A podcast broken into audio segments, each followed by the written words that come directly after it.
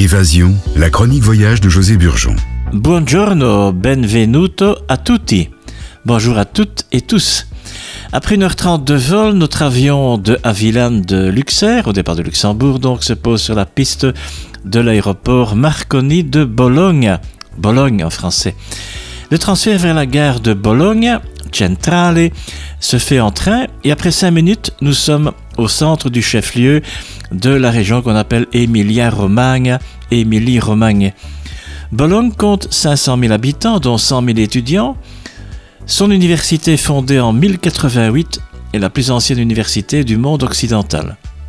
Bologne est surnommée la Dota, la savante, pour son rayonnement culturel et son université, la Rossa, la rouge, pour cette huile en terre cuite, et la Grassa, la grasse, pour sa divine cuisine.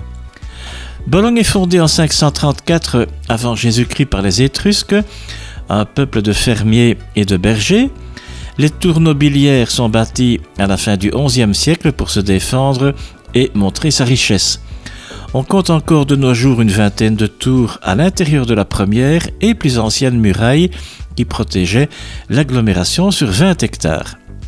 Des personnages illustres ont fréquenté son université comme Dante, Boccace ou encore Pétrarque. Le XVe siècle est une période florissante avec la présence de célèbres architectes et peintres dans la ville. De superbes édifices sont érigés en 1564 comme la Piazza Nettuno et la Piazza dei Banchi. Bologne est aussi connue pour ses arcades, qu'on appelle là-bas Portici, Portici di Bologna, cela représente une longueur de 42 km dans le centre historique et 62 km en comptant celle à l'extérieur de la ville.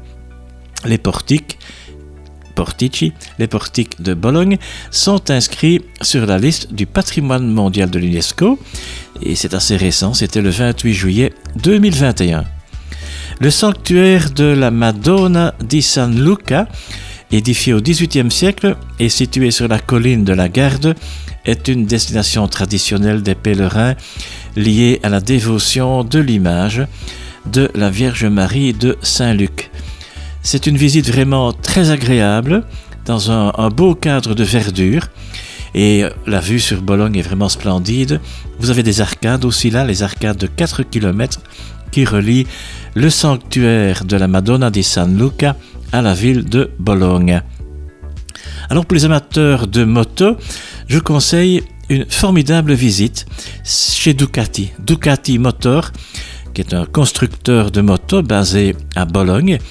Et Ducati fait partie du groupe Volkswagen depuis le 19 avril 2012. Donc c'est vraiment une magnifique visite. Une bonne adresse pour le lunch à Bologne, Twinside Bistro. Twinside Bistro. Nous sommes à la Via des Falegnami, numéro 6 à Bologne. Et parmi les spécialités de la cuisine bolognaise, vous allez me dire, oui, oui, la, le spaghetti à la bolognaise. On peut citer il ragout à la bolognaise. C'est une, une, variante. Il ragout à la bolognaise. Une variante italienne du ragout de la cuisine française où de la viande et des légumes étaient réduits en petits morceaux pour mijoter longuement sur le feu de la cuisinière. Et cette préparation est faite à base de bœuf haché. Chez nous, on met du porc, du bœuf. Ici, du bœuf haché, sauce tomate, céleri, carottes et huile d'olive. Alors Bologne est célèbre aussi pour ses tagliatelles, les lasagnes, tortellini, cannelloni et aussi la mortadelle. Je vous donne un conseil aussi si vous allez dans la région, visitez Il Salotto di Penelope. Il Salotto di Penelope. Et là-bas, eh bien, c'est un cours de cuisine. On peut préparer euh, soi-même les tagliatelles avec ce délicieux ragoût bolognaise. Et la semaine prochaine, nous poursuivrons notre périple italien à Modena, Modène, avec le parmesan, le vinaigre balsamique, le vin lambrusco et ça c'est un souvenir formidable également, nous visiterons le musée Ferrari.